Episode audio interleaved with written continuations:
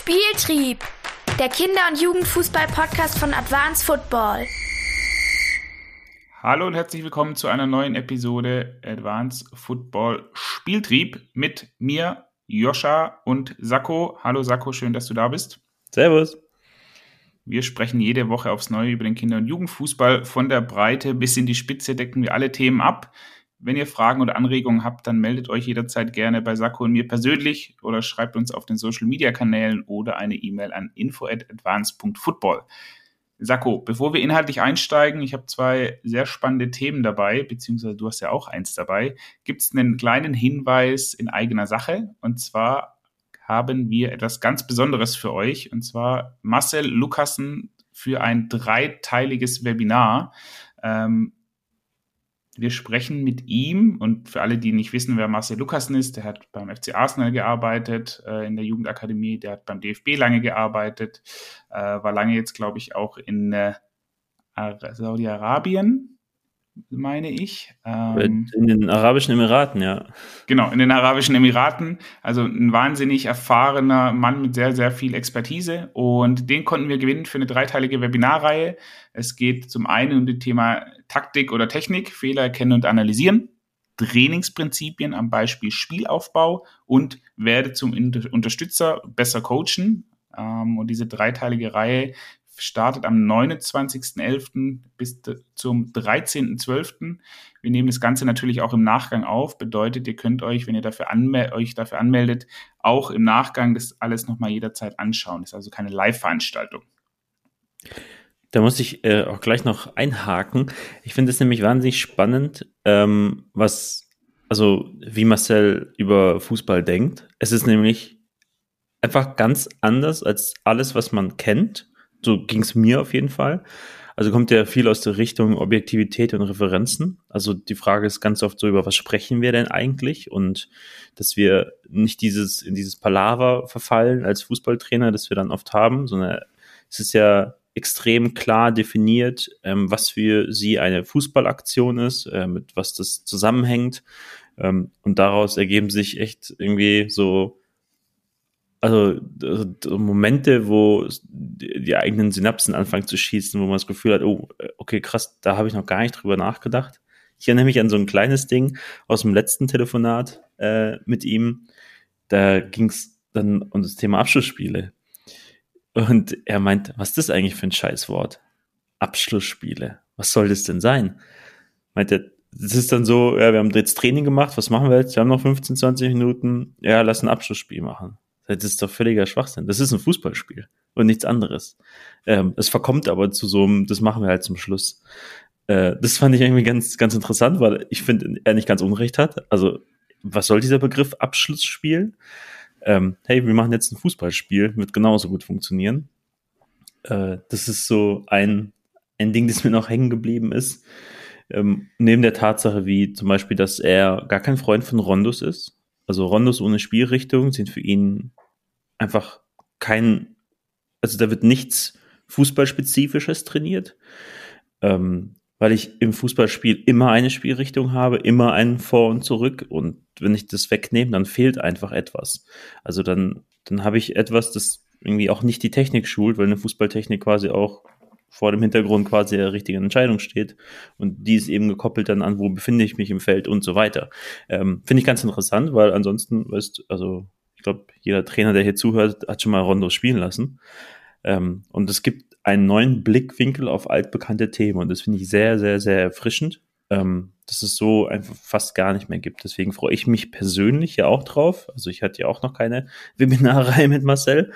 Ähm, also ich bin mir sicher, aus den paar Telefonaten habe ich schon einiges mitgenommen und aus den drei Webinarreihen wird es umso mehr. Also nochmal 29.11., 6.12., 13.12. Solltet ihr an den Termin nicht können, abends wird das Ganze aufgenommen und ihr könnt es euch im Nachgang anschauen. Also jetzt noch schnell anmelden und dann hätte ich gesagt, starten wir mal mit dem ersten Thema rein, Sakko. Und zwar geht es um einen LinkedIn-Post, den ich vergangene Woche, glaube ich, äh, gemacht habe. Und ähm, der Link selbst, der kam von dir, Sakko, in unserer internen WhatsApp-Gruppe. Und der Link, um den es geht, ist arsenalacademy.co.uk. Und wenn ihr auf diese Seite geht, dann findet ihr in meinen Augen das Beste, was ich jemals an Kommunikation und an, äh, ja, an Art und Weise, wie eine Nachwuchsabteilung im Fußball dargestellt bzw. repräsentiert wurde im Netz. Und es startet damit, dass es die, die Academy-Seite ist des, äh, des FC Arsenal. Und es ist so ein bisschen aufgebaut wie eine, ja, eigentlich wie eine Geschichte. Ähm, denn die wollen einfach damit erzählen, was ihre Akademie ausmacht und welche Dinge sie besonders machen und auf was sie vor allem Wert legen. Und es startet schon mit der mit dem Header, also mit dem, was man sieht, wenn man auf die Webseite kommt. Und schon ein dieser Satz hat mir schon so viele äh, Anregungen gegeben zum drüber nachdenken und nochmal zu reflektieren, wie wir eigentlich Talentförderung und ähm, auch Talentidentifikation äh, irgendwie begreifen. Und zwar, our mission is to create the most challenging and caring football academy in the world. Ja, und allein dieser Claim, the most challenging and caring, ähm, finde ich schon so passend einfach für dieses Umfeld, das wir eigentlich schaffen sollten für unsere Spieler und Spielerinnen, weil es eben immer darum geht, sie aus der Komfortzone zu locken, ihnen aber gleichzeitig diese Sicherheit zu geben, okay, wir passen auf dich auf und es ist jetzt nicht irgendwie unverhältnismäßig, was wir mit dir machen, sondern diese zwei Gegensätze augenscheinlich passen vor allem in diesem Talentförderkontext wahnsinnig gut zusammen. Und es geht dann weiter, dass die ähm, ein kurzes Schreiben haben von, von Per Mertesacker, der ist ja der Academy Manager, also der Chef im Nachwuchs, ähm, der den alles nochmal kurz erzählt. Es gibt ein kleines Video von ihm, wenn man weiter runter scrollt und geht dann weiter über den Chef, also den Technical Director. Momentan ist es Edu Gaspar, der ein bisschen was erzählt. Und dann natürlich auch momentan das Aushängeschild Miguel äh, Arteta, also der First Team Manager. Und geht dann weiter, wenn man weiter runter scrollt, zu, wo sie ihre Academy vorstellen, also Our Academy, Our Vision und dann Our Club. Und allein diese drei Bereiche, wie sie das dann nochmal unterteilen und teilweise auch in die Kinder oder die Spieler auch persönlich ansprechen. Ja, also es geht da nicht darum, dass abstrakt in dritter Person gesprochen wird, sondern hey, wenn du bei uns auf die äh, Akademie kommst, dann findest du ein Umfeld vor, in dem du dich entwickeln kannst, in dem du dich weiterbilden kannst, wo du einfach siehst, ähm, dass du ein besserer Fußballer wirst. Und es sind so viele tolle Aussagen auf dieser Seite. Also jeder, der in einem NLZ arbeitet oder in einem ambitionierten ähm, Breitensportverein mit einer Mannschaft, sei es als Trainer, sei es als Leitungspersonal, muss sich diese Seite angucken und sollte für sich ein paar Sätze daraus nehmen und in sein eigenes Selbstbild für die Talentförderung mit einbauen. Weil es einfach ein wahnsinnig gut geschriebenes, äh, ja, ein wahnsinnig gut geschriebener Text ist auf jeder Seite sicherlich sehr viel Marketing auch mit dabei, aber das ist, glaube ich, ein Thema, Saku, da können wir mal kurz inhaltlich einsteigen. Das ist ja was, das allen deutschen NLZs, die ich kenne, fehlt. Eine Außendarstellung, die irgendwie stringent ist und die sowohl nach innen als auch in der Außenkommunikation was darstellt, wo ich Bock hab drauf, ähm, irgendwie ja, Teilhabe zu daran teilzunehmen, sei es als Fan, sei es als Elternteil, sei es als Spieler und wenn das dann manchmal passiert in Deutschland, ist es oft so ein, ja, ich weiß auch nicht, so ein aufgesetztes oder so ein, okay, du weißt, es funktioniert sowieso nicht, weil am Ende gibt's andere Spielregeln, nach denen in NLZs trainiert wird und auch gelebt wird. Und da so eine Stringenz reinzubekommen, wie es auf dieser arsenalacademy.co.uk ist, äh, finde ich einfach wahnsinnig spannend. Wie siehst du das denn, Sako? Ja, ich habe das in die Gruppe gestellt. Äh, jetzt möchte ich mir nämlich nicht mir die Props geben, sondern äh, sie wurde mir gezeigt. Ähm, aber das war im Rahmen von einem äh, Beratungsprojekt bei einem äh, Bundesligisten. Deswegen bin ich mir nicht 100% sicher, ob ich äh, erwähnen sollte, von wem. Aber mir wurde es zugetragen, quasi gezeigt vor Ort. Ich fand es super. Ähm, auf den ersten Blick. Einmal, weil es optisch einfach gefällt. Das muss man, glaube ich, so klar festhalten. Ich finde es geil. Die Seite hat ja nur drei Seiten. Also es ist ja Our Academy, Our Vision, Our Club. Das sind die einzigen drei Seiten, die es gibt. Und es sind dann so lange Würste quasi an, an Inhalt, wo du nach unten scrollst. Und dann gibt es auf zwei Seiten nochmal vier, fünf Stichpunkte zu einem spezifischen Punkt. Nämlich wie die ihre Spieler dann ausbilden und welche Kategorie quasi an Ausbildungsbausteinen die denen geben. Und die haben halt dann so coole Namen. Ähm, dafür so Most Efficient Mover. Das ist sowas, was die ausbilden wollen. Ähm, das finde ich irgendwie ganz geil. Also, weil das ein Teil ist, okay, wir wollen Bewegungstalente kreieren. ähm, und dann darunter beschreiben, was, ähm, was ist das, was für die dann dazu gehört, um, äh, um das zu schaffen. Ähm, und das haben sie dann verpackt ja in ähm, oft in Videos und äh, da kommt die Message halt geil rüber, weil auch auf der Startseite ihrer Academy-Page äh, ist eben erstmal der Academy Director, ist in dem Fall Per Mertesacker, den wir alle kennen, dann der technische Direktor und dann der Cheftrainer der ersten Mannschaft. Das ist ja auch eine Form von Wertigkeit, die man der Akademie über, gegenüber zeigt, wenn man diese Person da platziert. Ähm, das finde ich äh, genial. Und es ist halt eine ausgegliederte Seite. Also ganz oft also bei kleineren Vereinen hat man das manchmal, dass die Jugend eine eigene hat, damit die es irgendwie selber verwalten können, so Spiele und Mannschaftskader und so.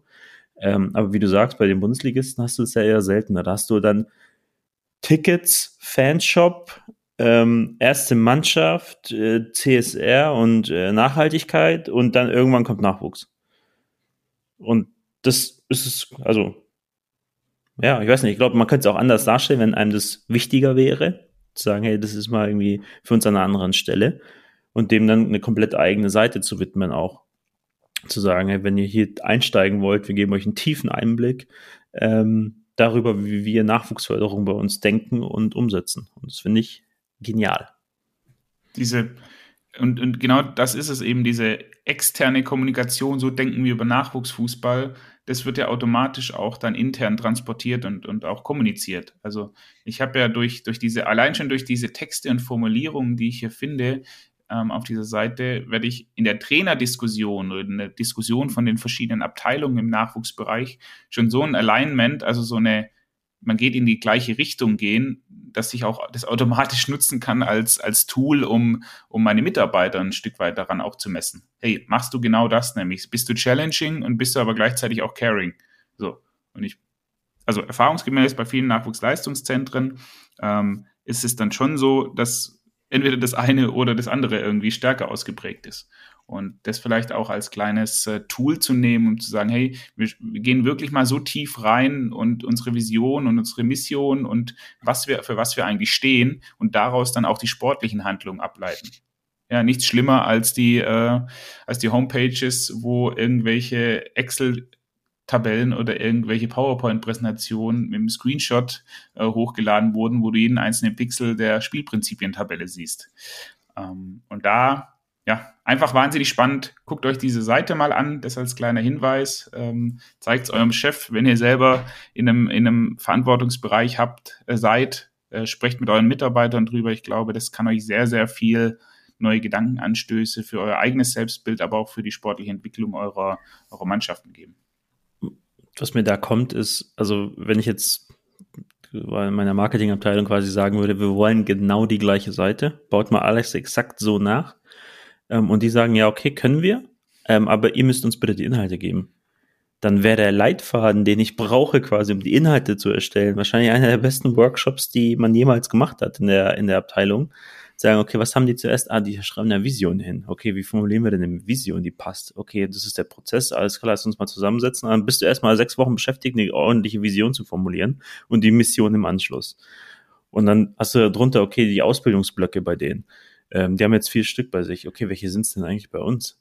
Äh, lass uns mal hinsetzen, überlegen, was wir eigentlich für Spieler ausbilden wollen. Und ich glaube, wenn man das einfach so Stück für Stück verfolgen würde, hätte man schon richtig geile Inhalte und irgendwie so einen so einen Kompass geschaffen für die eigene Nachwuchsarbeit. Also ich glaube, allein dafür wäre es schon mega.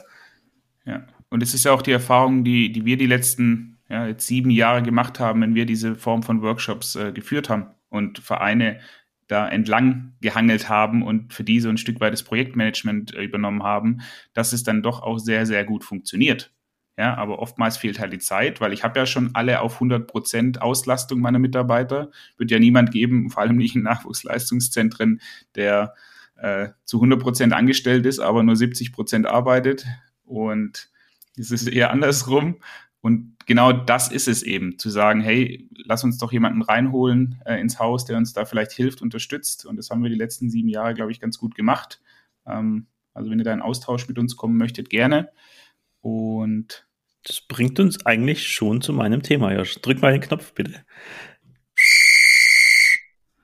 Sehr schön. Ähm, für mich geht es nämlich auch um NLZ-Trainer.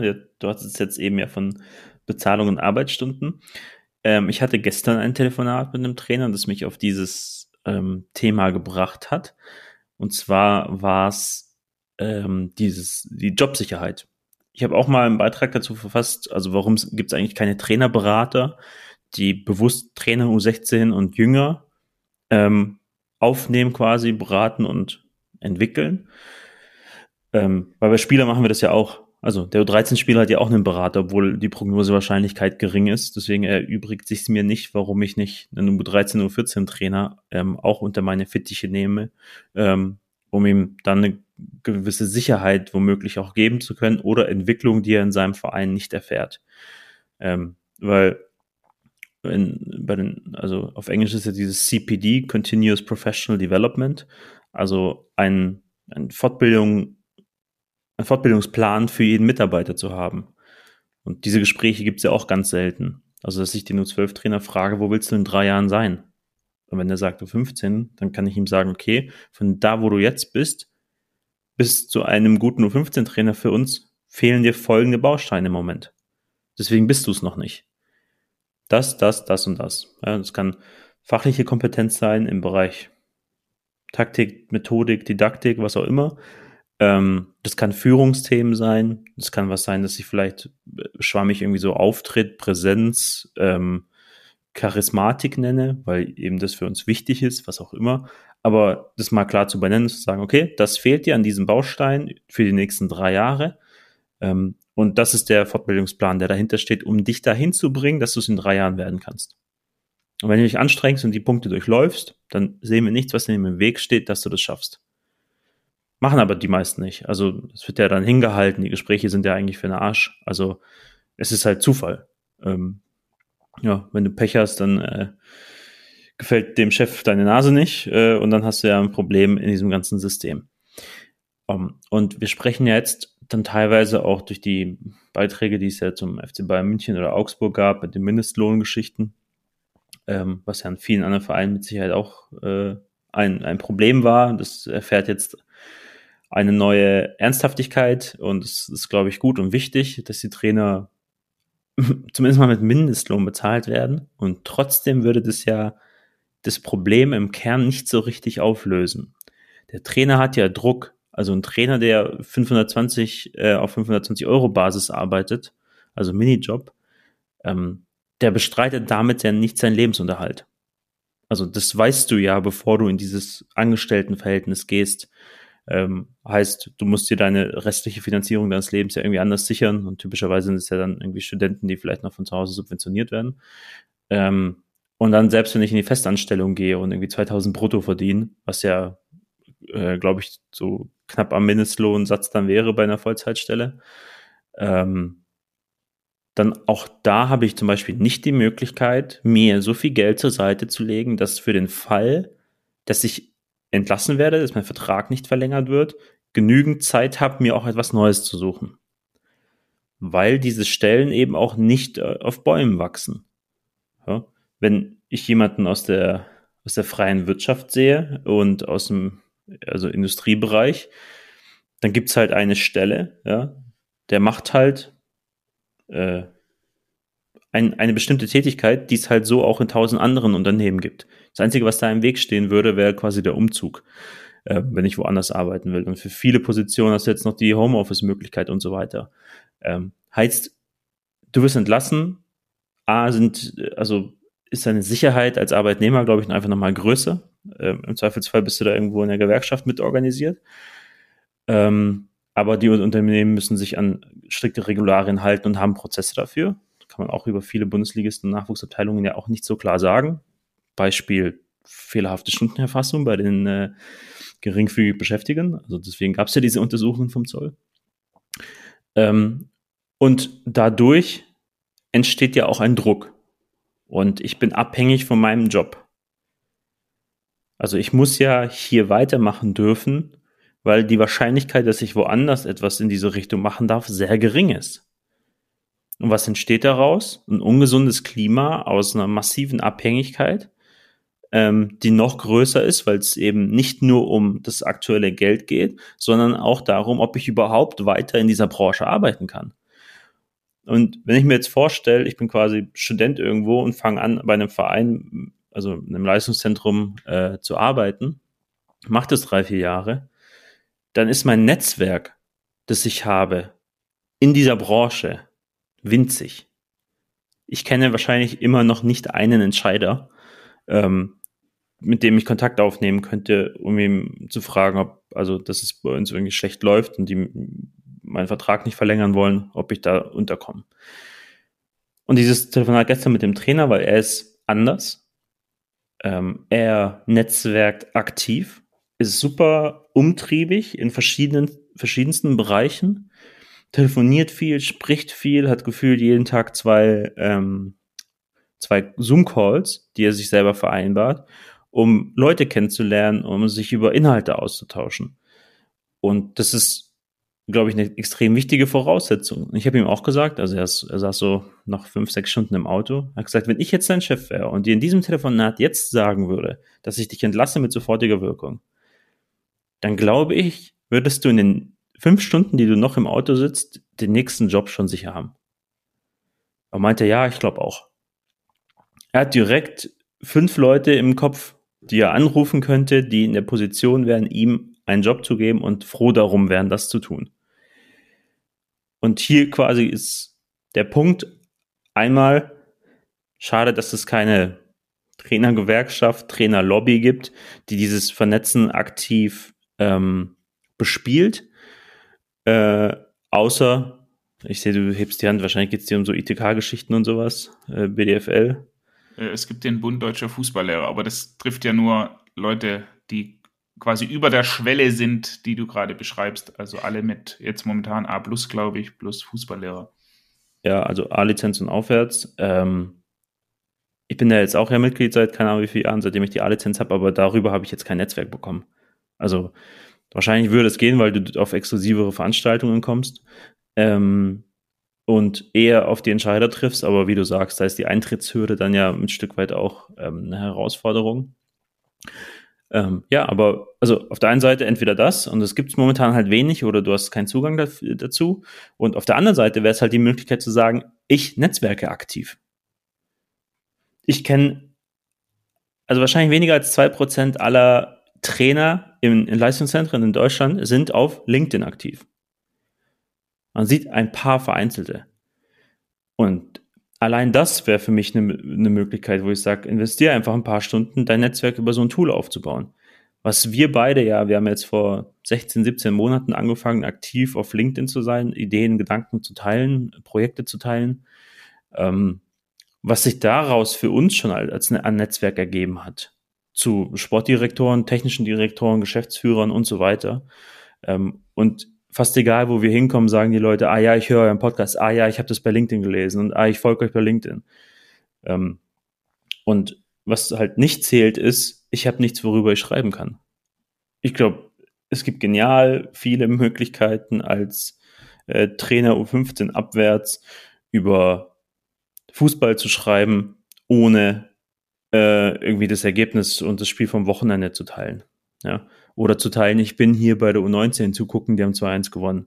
Denke ich mal, so ein Post ist auch für den Arsch. Ähm, also das, welchen Mehrwert kann ich schaffen? Ähm, und ich bin noch so nah an diesem Thema, das aktuell gesellschaftlich so im Kurs ist, das ähm, aber auch sportpolitisch so im Kurs ist, dieses Kinderfußball-Geschichten, diese Reform. Und wenn ich U10-Trainer wäre, dann würde ich mich genau auf dieses Thema stürzen, wo ich weiß, dass es eine hohe ähm, Aufmerksamkeit erfährt und anfangen darüber zu schreiben. Vielleicht auch kontrovers darüber zu schreiben, dass jemand kommentiert oder jemand mich anschreibt, wie meinst du das denn? Und dann habe ich den Austausch, den ich will. Und mir darüber aktiv ein Netzwerk aufzubauen. Und das geht. Wir haben es selber extrem ja, glaube ich, nochmal erfahren, auch in letzter Zeit. Und ich sehe es bei so anderen Trainern, die das halt machen, über andere Wege. Nämlich, ich rufe jemanden an, ich frage den, kannst du mich mit jemandem vernetzen und mache einen Call aus.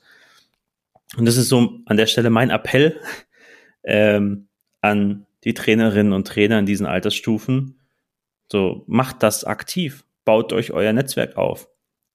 Und ich finde das Szenario irgendwie cool, Wenn ich für sechs Stunden im Auto sitze und in der ersten Stunde entlassen werde, steige ich dann mit einem neuen Job aus diesem Auto, ja oder nein?